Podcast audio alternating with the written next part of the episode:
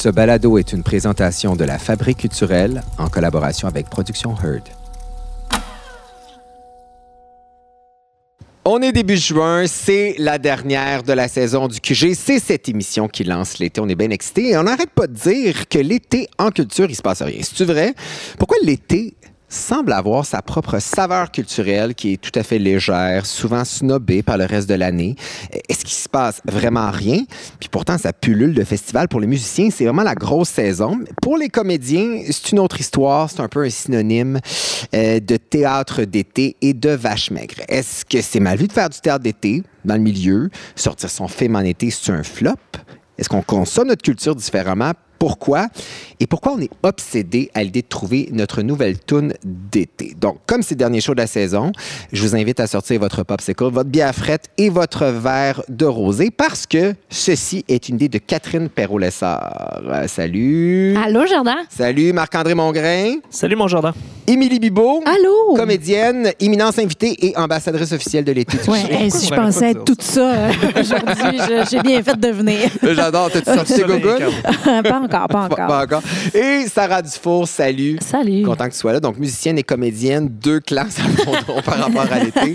Catherine, pourquoi tu es obsédée de l'été? D'ailleurs, c'est ton sujet et on va essayer d'y donner une twist un petit peu plus intellectuelle. Non, j'ai comme un PhD en été là, que j'ai accompli dans les trois derniers jours. Mais en fait, c'est parce que moi, je suis membre d'un club de lecture depuis huit ans. Dont j'ai déjà fait partie oui, jadis. T'as lâché après une fois, genre. Euh, tu sais, à chaque été, les membres disent ça.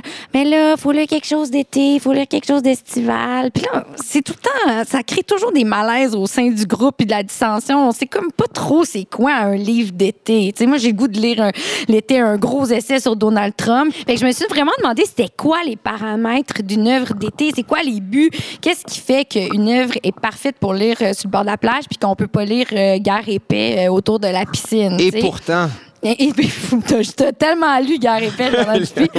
Euh, mais je me suis aussi demandé s'il y avait quelque chose qui se produisait dans notre cerveau quand arrive l'été. C'est-tu psychologique? Euh, on a-tu vraiment besoin de légèreté et de frivolité? Fait que euh, c'est toutes ces questions-là là, qui m'habitaient au cours des derniers jours. Ouais. Et Émilie Bibot, qui est comédienne, l'été, c'est quoi, c'est quoi la relation du comédien avec l'été? Est-tu des vacances? Tu, on tourne-tu plus? On aime-tu pas l'été? On fait-tu du stade d'été? C'est quoi votre rapport à l'été?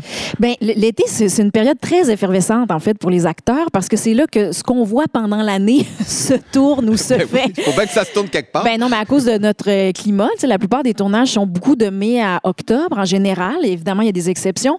Donc, euh, si tu travailles, en général, il est fort possible que tu travailles l'été, euh, possiblement en tournage, euh, au théâtre, évidemment, et, euh, et même les voix, hein, le doublage, tout ça, les voix de pub, ça continue l'été. Il y a pas, euh, c'est vraiment le, le- le contraire des, des- du schéma des vacances scolaires. Là, pour les comédiens, ça tient pas euh, vraiment. Puis même, ça peut être confrontant à la limite parce que si tu es en vacances, ça veut peut-être dire que tu es pas dans bon rien. signe. Ouais, c'est ça. Ça veut dire que tu travailles pas. Mais le stigma de la culture, euh, le stigma de l'été sur la culture, Mm-hmm. il vient d'où? Pourquoi on a l'impression que, cette sais- que l'été, c'est une saison bombe en culture? Ben, je, je- je pense que c'est attribuable à plusieurs raisons.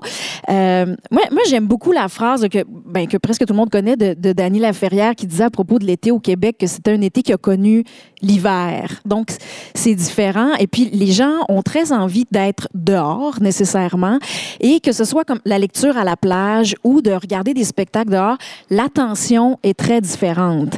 Et ça vient je pense en partie de là qu'on s'est dit que l'attention est pas au maximum non plus du spectateur parce qu'il y a beaucoup de gens parce qu'on est dehors parce qu'on on est distrait euh, ben nécessairement ça prendrait quelque chose de plus léger. Et puis même à un, niveau historique euh, j'avais lu que les, vacances en fait ça venait de, à l'époque c'était quand les parlements faisaient relâche puis même c'était quand la noblesse sortait de la ville. Donc, il pouvait Oh, rien se passer de sérieux parce que les nobles n'étaient pas là. Donc, Ben oui, parce qu'on se souvient que la culture, c'était pour les nobles. Ben oui, Exact. donc, c'était le temps de juste en profiter et, euh, et de te faire ça. des hot dogs. Et de- Maintenant, moi, je pense que tout ça est beaucoup appelé à changer. Tu sais, même le théâtre d'été qui a longtemps été euh, attribué à quelque chose de, de, de, de la grosse farce niaiseuse l'été, euh, c'est plus tout à fait ça. Le public change, premièrement, parce que c'est un public très vieillissant qui est appelé à changer. Euh, je voyais le, le théâtre Jean Duceppe euh, reprenne cet été le bizarre incident du chien pendant la nuit qui était un gros, gros succès. Ben oui. Donc, ils reprennent une pièce qui a été euh, encensée par la critique et par le public parce qu'ils trouvent que ça vaut la peine que des gens revoient ce spectacle-là. Sur l'autisme, qui est tout sauf exactement. léger, en fait. tu. Oui, et qui est juste comme un bon spectacle qui se doit d'être vu. Donc, je pense que c'est très appelé à changer cette chose-là. Et euh, ton rapport au théâtre d'été, ça semble être un sujet bien, bien tabou chez les comédiens. Moi, j'ai vu un show extraordinaire qui s'appelle euh, T- On t'aime Michael Gouin, une, une création avec des acteurs. Léane, qu'on a reçu à l'émission, participe à ce spectacle-là. En effet, c'est appelé à changer, mais il reste quand même une certaine gêne à dire qu'on fait du théâtre d'été. T'en as fait. T'as joué euh, à, à Bromont dans un show qui s'appelle Toc Toc, le combat des chefs au théâtre du Vieux Terrebonne. Edmond au TNM, quand même par Serge Denoncourt Ouais. l'an dernier. Euh, c'est quoi ton rapport au théâtre d'été? Puis pourquoi il y a une espèce de snobisme de la part du milieu du théâtre d'été? Ben, je pense que le snobisme peut venir du fait, justement, comme je disais, que c'était à l'époque euh, présenté comme quelque chose n'ayant pas de contenu, en fait, et qui, qui a simplement une vocation de divertissement euh, uniquement, ce qui est pas mal en soi, cela dit, mais qui se différencie beaucoup du théâtre en saison. Maintenant, je pense que c'est plus tout à fait... Moi, je pense que ce snobisme-là n'est plus très existant parce que, euh, tu sais, on a pu voir, par exemple, à Terrebonne, euh, euh, Martin Drainville, Benoît Brière et Luc Guérin qui ont, qui ont vraiment investi le lieu et qui ont leurs fidèles qui viennent les voir chaque été puis qui, qui essaient vraiment de faire des comédies intelligentes, accessibles à tous. Puis ils ont vraiment développé un public qui, se fidélise. À Juste pour rire, ils essaient justement l'été de présenter des classiques. Ils ont fait justement Serge Denoncourt qui montait Cyrano de Bergerac, qui montait les, les Trois Mousquetaires, qui, invitait les gens à venir découvrir les classiques l'été. Euh, bon, Mais c'est Parce sûr. que c'est un gros public quand même. Sais, on parlera à Marc-André Coilier. Euh, je dire, le théâtre de la Marjolaine vit du théâtre Mhm, d'été. Donc, c'est- il y a des créations, ça fait travailler des gens, ça fait travailler des comédiens. Toi, euh, on te propose du théâtre d'été. Est-ce que tu y réfléchis deux fois ou est-ce que tu le fais dans le passé par souci un peu plus alimentaire? C'était quoi ton, ton rapport quand on l'a offert puis si on t'en offre? Non, ben en fait, si je suis disponible, je suis toujours intéressée parce que je, moi, je suis une actrice, j'aime jouer. Je pense tu es un acteur si tu fais ton métier, puis il y a toutes sortes de facettes au métier.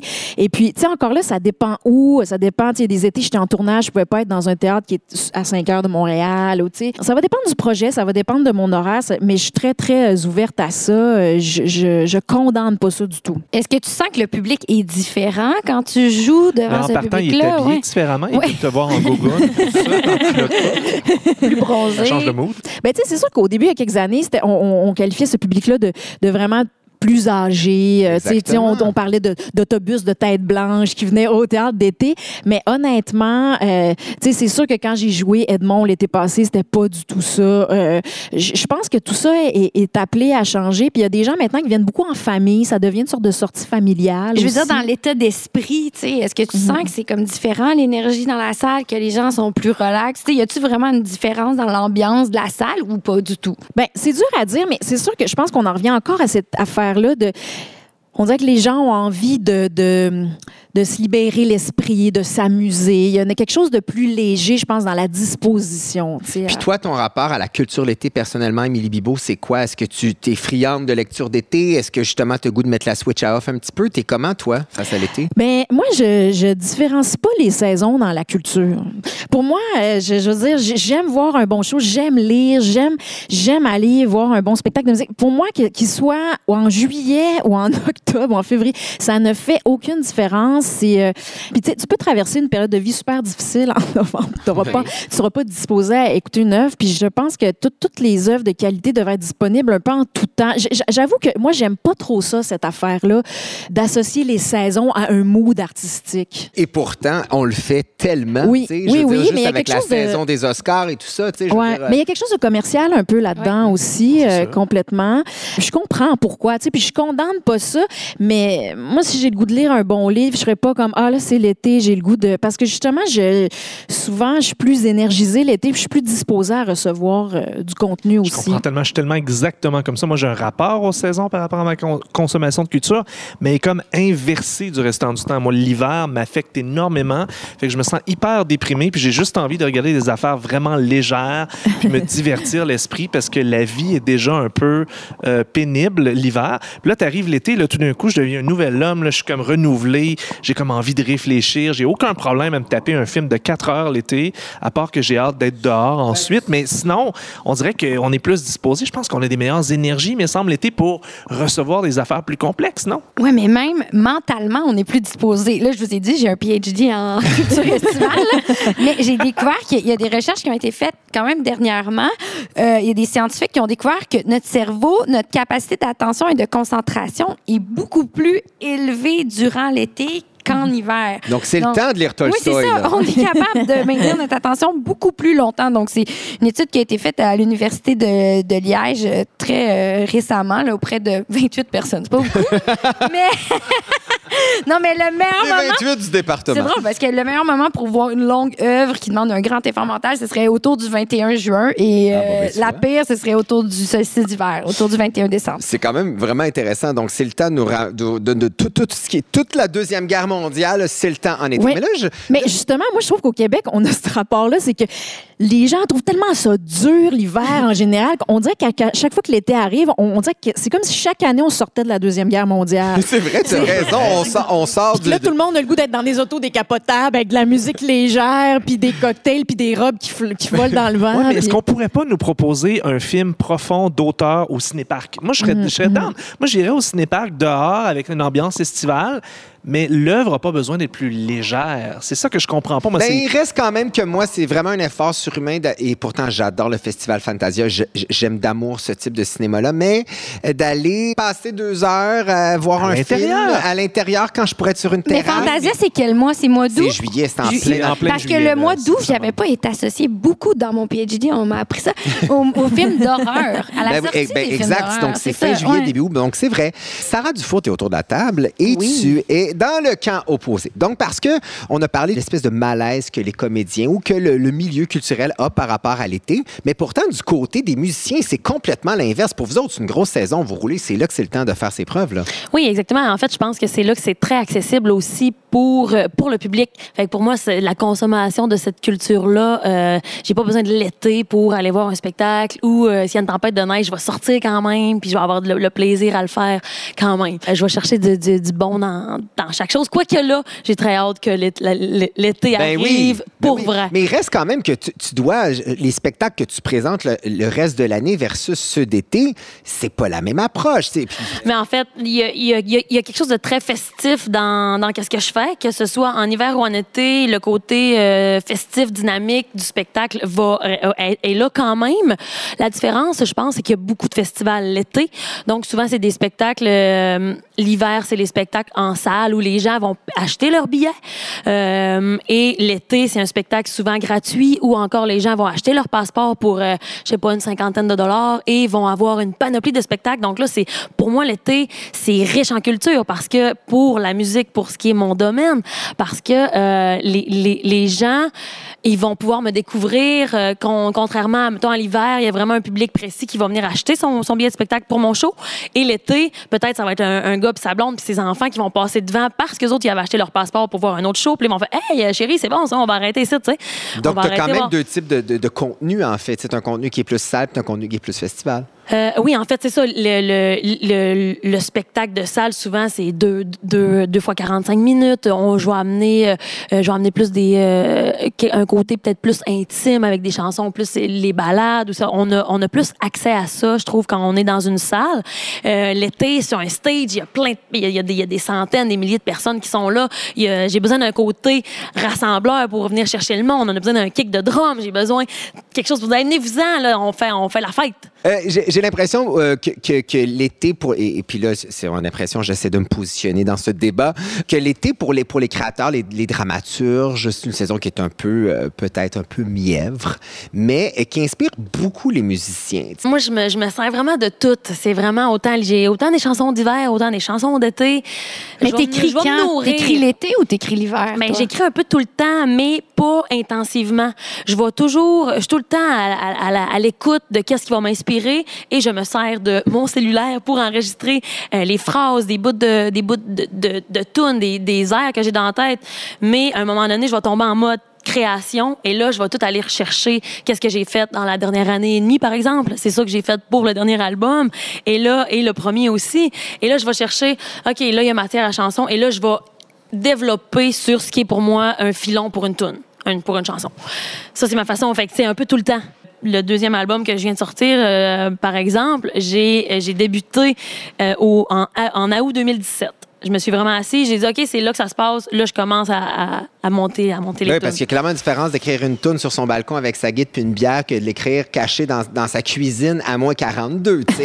je veux dire, Mais- je veux dire, Régent Ducharme serait là, il pourrait nous en parler, tu sais. Mais moi, je fais ça enfermé dans une petite pièce jusqu'à 2-3 heures du matin, des fois, puis euh, ça fait bien correct aussi. Et là, on, on- on- avant de- d'y aller en musique avec la chanson baseball, parce qu'en fait, t'avais pas vraiment le choix de faire d'une autre exigé que ce soit baseball. que- je veux que tu me parles de cette chanson-là. En fait, pour moi, baseball, c'est euh, le retour dans mon. euh, en fait, un peu, je raconte un peu ma vie dans cette chanson-là. Je repars de quand j'étais jeune. Euh, J'avais 8-9 ans quand on s'est inscrit pour la première fois au baseball. Et je me rappellerai toujours de, de- de cette image-là que je me voyais dans le champ avec la mythe. J'avais une mythe, mais c'était pas pour ma main. C'était l'autre bord. tu sais. Fait que là, je recevais la balle. J'enlève tout ça. je prends la balle par mon autre main. Je mets ma mythe à terre. Puis là, je lance. tu sais. Mais là, le temps fou, c'est fini. Tout Là, ça, le monde est parti ren- de l'été. tout- tout le monde est rentré au, marbre. Et là, euh, la, la toune part de ça. Puis après ça, euh, je vieillis un petit peu. Je suis rendue euh, cinquième, sixième année. Puis après ça, je m'en vais au secondaire. Et pour arriver jusqu'à maintenant.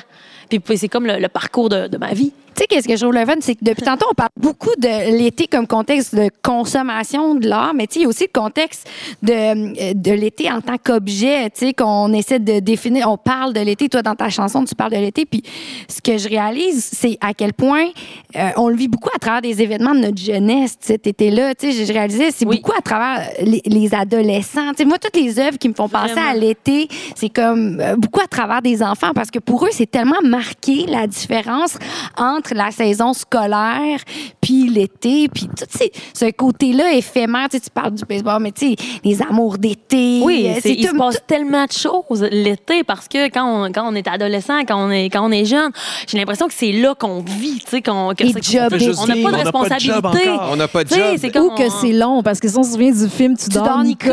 C'est mon œuvre d'été. C'est merveilleux, ils sont comme en banlieue, en banlieue avec leur vélo, puis l'été est et long, est long, l'été est long. Mais c'est vrai que c'est ça, mais c'est vrai que quand t'es petit, ça peut être long aussi. Call Me By Your Name, là, c'est un référent qui est Ben moi, québécois, moi, c'est drôle mais qu'il est nullement sportif. Pour moi, l'été, c'est justement le baseball. C'est un été sans point ni coup, ni coup sûr. Ça C'est m'étonne de toi, ça. jamais joué un match de baseball de ta vie, je suppose. Ça, que j'ai assisté à un match de baseball une fois dans ma vie et j'ai reçu une balle sur le genou. Fait que je m'en souviens encore à ce jour.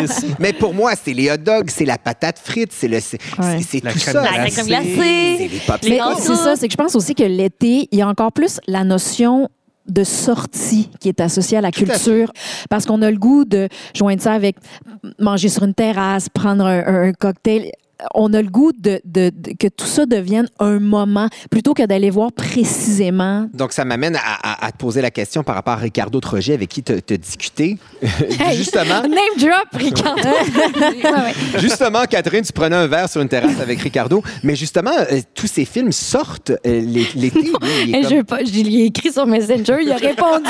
Il était en tournage, tu sais qu'il a répondu d'une main, mais il a été Faut pas que je gentil. fais un peu de romantisme autour de ça. Hein, Profites-en. Mon bon ami Ricardo. Ricardo, mais justement, il- ces œuvres ont, ont- ont une signification euh, vraiment très estivale pour bien des gens. là. Il n'y a pas un de ces films qui, où il n'y a pas l'été dedans. Il y a quelque Mais chose de- parce que moi, là, en, en- en- en me penchant sur ce thème-là, je pensais juste à ses œuvres. Puis aux trois petits gars en arrière du Perrette qui mangent un Mr. Freeze bleu. Là. Tu sais, ça, ça- je, je le relie vraiment beaucoup à lui.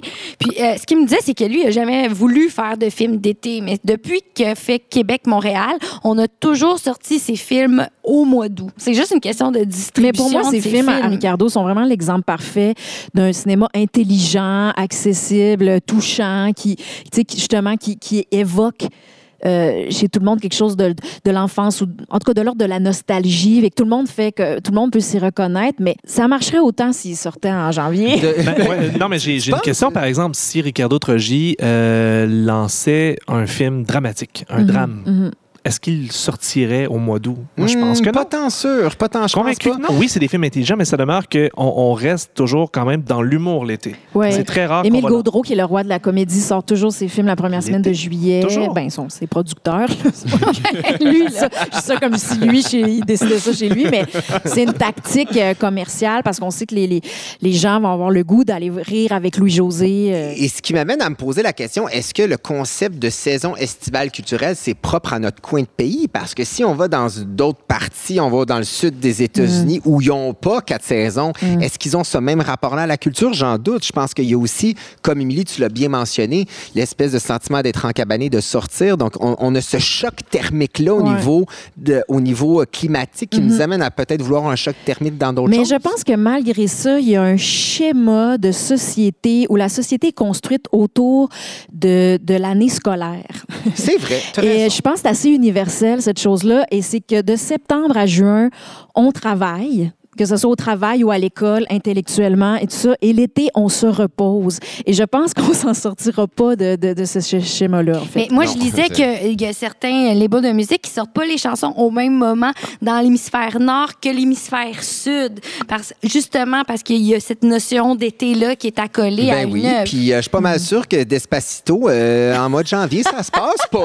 Je l'ai entendu au mois de janvier, puis je me Ah, moi, suis je te dirais qu'au mois de juillet, ça se passe pas non plus, mais bon. C'est ça, j'allais dire. Peut-être qu'elle mieux avec quelques drinks dans le corps. Ça réussit Ça, c'est jamais. plus l'alcool d'été qui aide à faire passer Despacito. Marc-André, Sarah nous a parlé de, de son rapport personnel à la musique puis aux musiciens, mais toi qui, qui consomme beaucoup, beaucoup, beaucoup Qui de consomme. musique- qui consomme, qui, qui vit Je consomme, je voulais vous. Mon Ben, en, fait, tu es consomme. journaliste musical, donc tu passes ta vie dans des shows et principalement l'été, il y a plein de festivals. C'est quoi, toi, ton rapport en tant que Ben, consommateur de ben, musique? ben, Ben C'est oui. les festivals, parce que c'est sûr que ça change tout. C'est sûr que les gens ont envie d'être dehors l'été. S'ils ont envie d'être dehors, ben, on a la chance en musique de pouvoir dire ben, on va vous présenter des shows dehors. Sauf que là, l'été est rendu, là, c'est c'est une game de Monopoly. Là. Il y a- il y a l'été au complet, il n'y a pas un week-end ou une semaine sans qu'il y ait un festival ou deux ou cinq. Donc, n'as pas le choix. Puis si tu un musicien, Sarah Dufour va te le dire, elle pourrait jamais se booker un show hors festival en plein été. Ce serait la mort. Elle pourrait pas décider de dire, moi, je vais faire mon show au mois de juillet, puis je vais ignorer tout le monde. C'est la mort. Tu peux pas faire ça. Tu n'as pas le choix de rentrer dans l'espèce de rail de, de- Tu rentres dans l'été, c'est des rail festivals. n'as pas le choix. Fait que ça change les, les habitudes de consommation. Puis comme Sarah disait tantôt, ça, ça fait un mode de plus de découverte. Les gens butinent davantage l'été. Ils vont voir des shows à gauche, à droite, ils vont s'inscrire à un festival et puis ils vont aller voir, euh, ils, vont, ils vont acheter leur billet pour deux artistes, puis ils vont aller en voir cinq. Après, une Sarah Dufour va espérer qu'elle soit une des trois qu'on va faire découvrir, tu comprends? Mais est-ce ça que- devient est-ce autre que- chose que le restant de l'année où là, on va vraiment consommer quelque chose de très particulier, précis, de qu'on choisir, de, de, de- c'est un rendez-vous. Ouais, je, je comprends. Est-ce que ta réceptivité est la même? Est-ce que ton sens critique est le même euh, avec une bière dans un verre en Si c'était juste de moi, quand j'écoute la musique chez moi, oui, ma réceptivité est la même. Je peux écouter une tune déprimante de Radiohead en plein été, j'ai aucun problème avec ça. Mais en matière de spectacle, tu peux pas parce que le contexte n'est pas le même.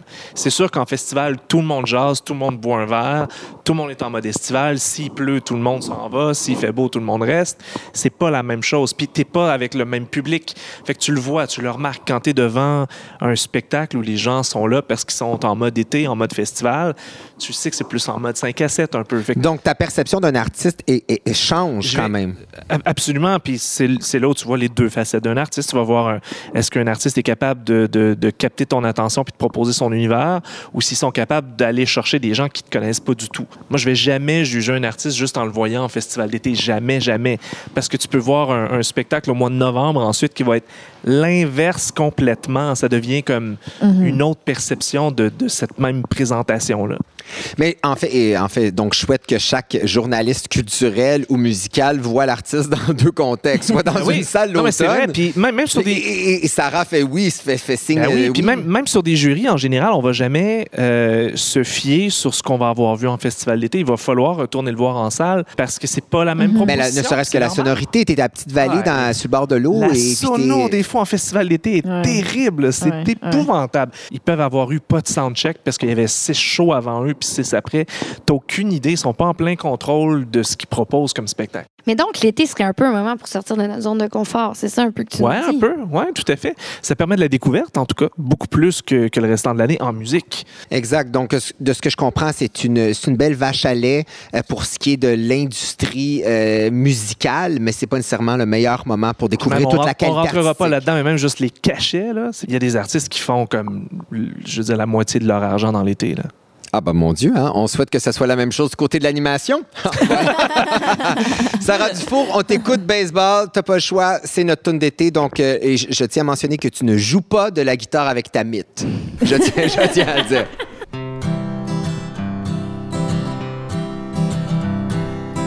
J'allais jouer au baseball, ma m'était pas du bon bord. À cause que je jouais droitière, on n'était pas assez riche pour que j'aie une gauchère. Au bat, je frappais pas bien fort, mon coach m'envoyait dans le champ. J'étais tout le temps dans l'une, je connaissais pas trop les règlements. Ah, ah. On jouait au ballon chasseur, il y avait le beau David te dis que j'y ai fait peur quand j'ai pitché le ballon dans le front. Puis à toi Saint-Valentin, on s'envoyait des petits cartons. Tu veux-tu sortir avec moi? Tu peux cocher oui ou non. Fait qu'on s'est frenché dans les toilettes du centre d'achat de Mistassini. Je te dis que j'ai rougi quand t'as mis ta main sur mes fesses.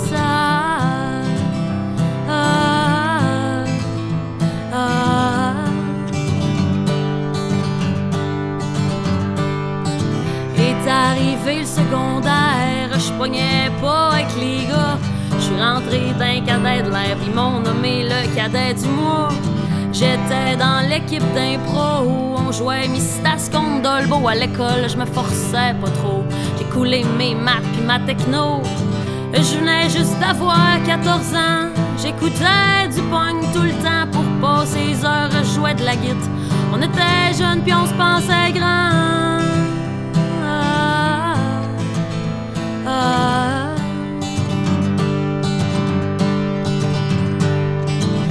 Soir à la plage de Dolbeau, le beau gagnon il a pris le bord. Je pense que je le trouvais moins beau quand j'ai rencontré Luc. Puis on a fumé du pot, on a dormi dehors, on a voyagé sur le pouce, on a fait des rails de char.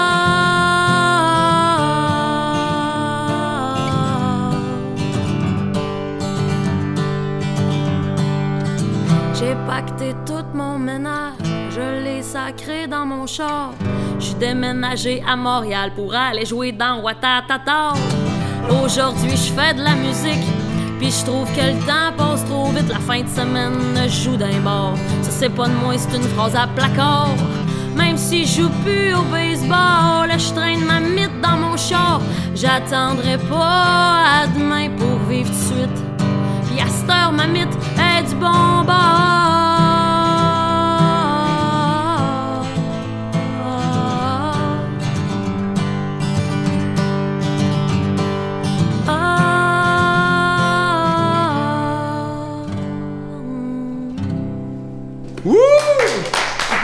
Viens t'asseoir avec nous. Hey, pour vrai, l'été, c'est cette chanson-là. Il y a tout de l'été là-dedans. Il manque juste la crème glacée quelque part pour Ah. tout de l'été. Ah mon Dieu, je t'imagine Adolbo Mistassini. Euh, Il y, a- il y a quelque chose de très aussi Geneviève Peterson, la déesse des mouches à feu. Il y a tout cet univers-là, la lenteur de l'été, l'espèce de jachère. Fait chaud. Exactement, bravo, c'était magnifique, Merci. vraiment. Catherine, tu t'es vanté, tu t'es pété les bretelles que tu fais partie d'un club de lecture. Euh, bravo, Peut-être les d'ailleurs. bretelles de faire partie d'un club de lecture. Ben oui, ben oui, elle arrête pas de faire, euh, de, de péter de la broue avec ça. Ben justement, euh, il y a, il semblerait, des critères très précis pour, euh, pour euh, une bonne euh, lecture estivale. Mais je me pète pas les bretelles.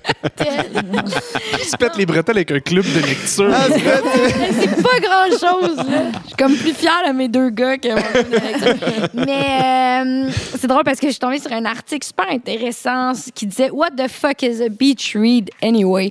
Euh, en effet, tout à fait. ils ont- parce que c'est une expression qu'on retrouve beaucoup euh, ben, chez nos voisins américains. C'est euh, l'expression ben, lecture de plage, beach read. Puis on demandait à huit auteurs qu'est-ce qui fait un bon livre d'été? Pour les éditeurs, c'est super clair. Euh, un livre d'été, c'est comme hey, achète mon livre, tu t'en vas en vacances, je veux que tu consommes ce que je, je te propose, puis tu vas ressentir du plaisir. On, on l'a évoqué un peu depuis tantôt, mais il y a beaucoup ça quand même derrière les œuvres d'été, la notion de, Ben, je te dirais de que. plaisir. Je te dirais qu'en ce moment, j'essaie de finir le royaume d'Emmanuel Carrère, puis je trouve ça un peu tough. Je l'ai échappé dans le métro, puis dans la rail, c'est la euh, meilleure chose qui est arrivée de ma vie. J'ai pas été obligée de le terminer. Mais voilà, mais je te dirais que je suis un petit. C'est ça. Donc, je- moi, c'est la fluidité. Il faut que ça. faut que les pages se tournent. Oui, c'est ça, euh, une prose efficace. Mais j'ai trouvé qu'il y avait des, des petits bijoux dans les réponses des j'avais le goût de vous en parler.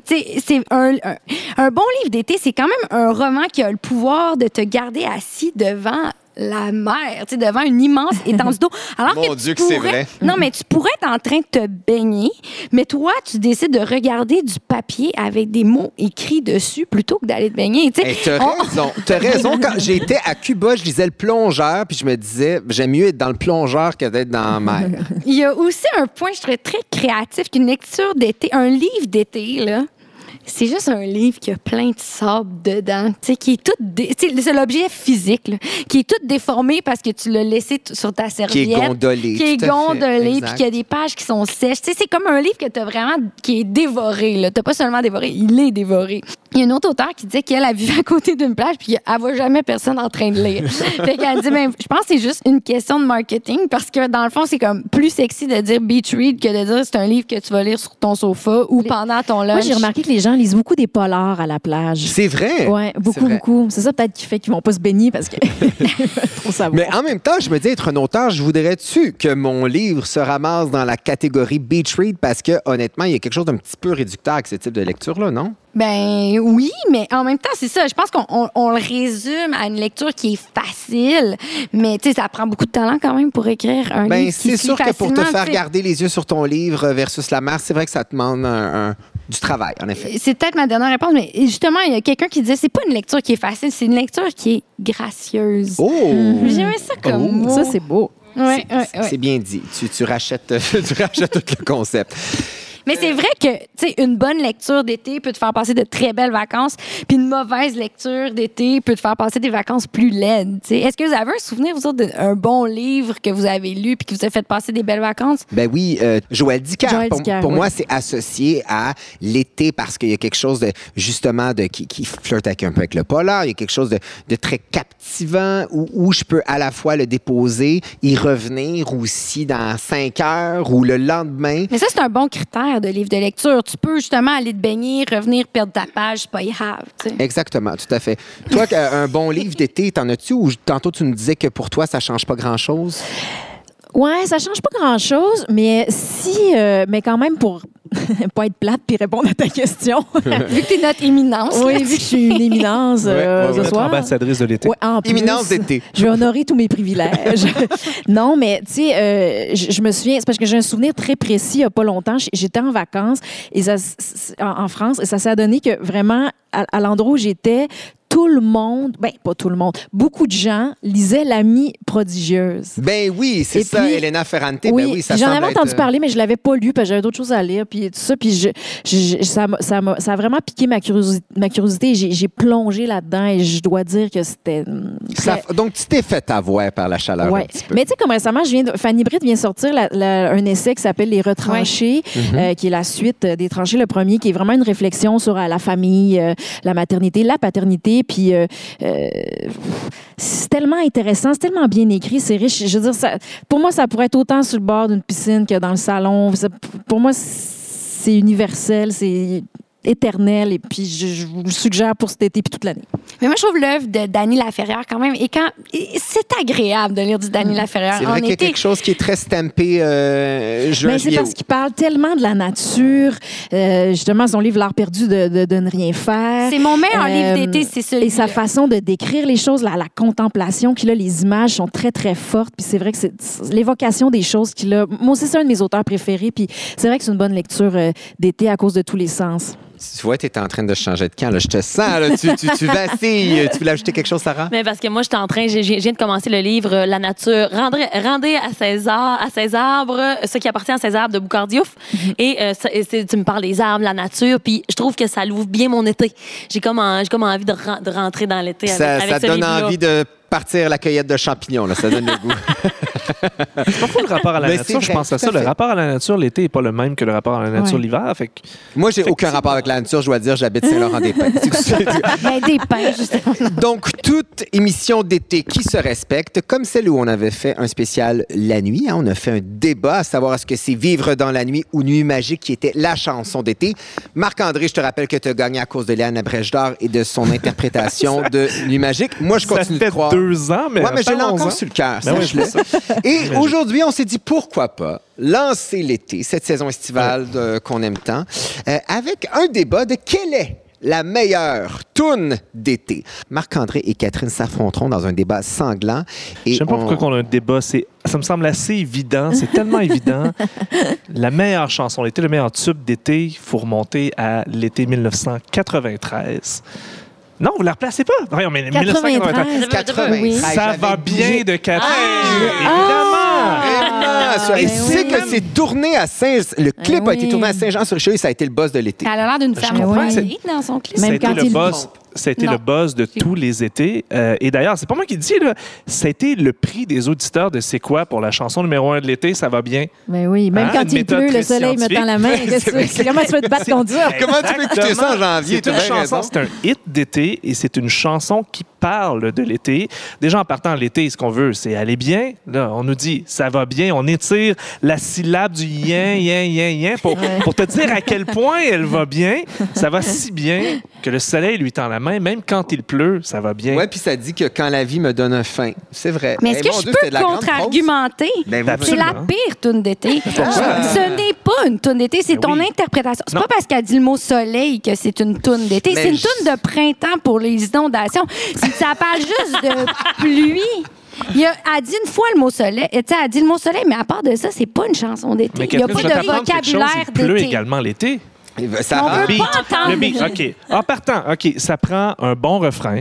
Ça prend un beat légèrement reggae, mais pas vraiment. Là, aujourd'hui, de nos jours, il faut que ce soit comme du pas. reggaeton. Elle tout donne pas temps. le goût de danser. Elle a même des dreads. Elle avait des dreads Des blonds. boudins, c'est pas des jets, c'est des Ah oui, boudins. c'est vrai que- que dreads Kathleen, euh, reggae, non, non, c'est- authentique, Un- blond. un boudin d'époque. Blond, en plus. Un boudin d'époque. C'est vrai que Kathleen flirtait avec le tam-tam du Mont-Royal. C'est Ouais. vrai. Tout à fait. Et après tout, un hit d'été, ça va toujours ouvrir des portes pour la personne qui a le hit d'été. Et n'y a rien qui a ouvert des portes comme ça va bien pour Kathleen. Elle s'est retrouvée, figurez-vous donc, à devenir ensuite la porte-parole des vêtements Cobra Ah, Jeans. C'est pas rien. Wow, Vous rappelez-vous des Cobra ça. Jeans?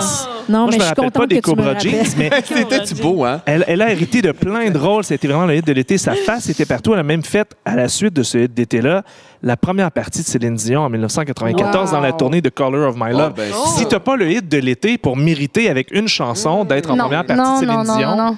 C'est une bonne toune de karaoké, mais c'est Oui. pas une bonne toune d'été. Catherine, je dois dire que, que t'es mieux d'avoir d'excellents arguments. Quelle est ta chanson d'été? Mais moi, j'ai beaucoup de contre-arguments parce que sa chanson, à lui, elle donne pas le goût de danser. ce Ben qui est oui, elle donne le goût de euh, Qui danser. danse sur Ça va bien? Ça se dandine sur Ça, va bien, mais ça se personne dandine. Mais moi, je dandine plus que je danse. Marc-André, Oui. Laissons Catherine débattre, s'il vous plaît. on sait toujours pas c'est quoi sa tune d'été elle. Oui, c'est ça, elle parle, elle parle, mais on ne sait toujours pas de quoi c'est Alors, moi, j'ai pris mon voisin des frères à cheval. Ah. Ça, c'est une vraie Que c'est toune. vulgaire. Et je vois d'été. Sarah. Non, mais il y a un peu de reggae aussi. Fait que, tu sais, on... Non, Ah, il mais toujours il y a un peu de ce reggae. qu'il y a dans une bonne toune d'été, des mots euh, espagnols, des mots qu'on comprend pas dans une langue Comme étrangère. épluchette de banane. Ben, the good and the bad and the ugly neighbor. Tu sais, des mots. bravo dans- pour ton anglais. Regarde, c'est pas de, Ah, c'est pas de l'anglais. Je pense que c'est du créole. Mais ils font un petit côté d'Espacito, là, Justin Bieber. Bieber qui chante le refrain mais qui comprend pas les paroles. Ça, c'est 101 d'une bonne chanson, je pense. Des rythmes tropicaux. euh, Des des- ry- donc, non, mais donc, euh, les voisins, il y a des rythmes. trop- ah, c'est- on sent oui. l'influence Rastaman. reggae, des référents clairs à l'été. Le rhum, les pluchettes. Et on sent qu'il n'y a pas de stress. Aussi, il y a des sonorités qui sont acoustiques. Ça, c'est un ingrédient fort d'une une chanson d'été. On entend de la guitare, la mandoline, du gazou. Ça, euh, il y en a focal. là, Euh, J'avoue que le bien, gazou se fait rare euh, à Ça, l'automne. puis ça nous rappelle des souvenirs. Ça va bien, ça nous rappelle pas de souvenirs. Ça, là, mon voisin. Non, mais c'est quoi, c'est quoi ça raconte? Ça va bien? Comment ça, pas des C'est un gens? argument 1993. discutable. Ça va bien? Ben Non, oui. mais elle raconte quoi? C'est l'histoire d'une fille qui sort de- d'une prison. c'est ça prison. La raconte. Prison étant l'hiver. OK. La prison Une dans sa prison qui était l'hiver. Et là, elle, arrive à l'été. Et là, tout d'un coup, c'est Mais ça va bien. Tout d'un coup, le soleil me tend la main. Alors, soudainement, ça va bien. C'est une chanson d'été, un hit d'été qui a eu lieu en été et qui parle d'été. Non, c'est Mon ton voisin haut, ça parle pas interprétation. vraiment de l'été. Oui. Mon Dieu, vous êtes à veille de Elle vous est- battre dans la crème solaire. fait- Euh, euh, je- je dois dire, Catherine, que tu as d'excellents arguments et tu réussis toujours à me faire un peu pencher de ton côté. Tu devrais vendre des chars la fin de semaine, c'est tout. Je vends des shows de TV. Pas mal. que ça fonctionne. Donc, pour ce débat, à ma gauche, Marc-André Mongrain, fier représentant de Ça va bien, de Kathleen 1993. Je te file, t'es- vraiment dedans. Hum, C'est ça. Et à ma droite, Catherine Perrault-Lessard, avec J'aime mon voisin, des frères à cheval, euh, chanson hautement estivale, t'as de bons arguments. Qui va gagner? Ben moi, je, je... moi, je dois dire que tu es un petit peu mal tombé parce que je me, je me vois pas là, voter vraiment pour les frères à cheval. Pour moi, la musique, c'est un des médiums artistiques les plus forts. Euh, tu sais, c'est la Madeleine de Proust de tout le monde. C'est le médium artistique le plus fort par rapport au, au souvenir, à, à l'émotion qu'on sent. Une note, puis ça nous revient tout de suite. Alors, principalement pour cette raison, je vais voter pour Ça va bien. Oh, Je, Marc-André? je- l'ai eu avec Cobra Jeans. Est-ce que je gagne un, un billet d'entrée pour une épluchette de banane? Tu ou- gagnes tout notre aspect estival. C'est déjà beaucoup. Oui, rhum et épluchette de banane, t'attendais. Écoutez, c'est une belle finale. Merci de cette belle récupération-là, Émilie. ça me fait plaisir. Fait que en je vais tant aller, que je vais reine aller à l'épluchette de banane avec Sarah Dufour. Donc, Reine de l'été, euh, merci beaucoup, Émilie Bibo, de ta Plaisir, présence. plaisir. euh, Évidemment, euh, toujours aussi pertinente et, et savoureuse. Et d'ailleurs, parlant de saveur, tu nous merci pour ta performance, Sarah. Saveur de banane. Sarah Dufour, tu m'as donné. Oui, c'est ça, exact. Saveur de banane. Tu m'as donné envie de sortir ma mythe de baseball. Yeah. Merci beaucoup de cette super performance-là. Puis on te souhaite euh, une bonne trolley de festival cet été. Merci, c'est un plaisir. Marc-André Mongrain, fier champion, merci. Merci. Catherine Perrault-Lessard aussi, ben bravo euh, pour ton courage et ta détermination. Bon Beaucoup. été tout le monde. Pas eu beaucoup de succès avec ses frères à cheval.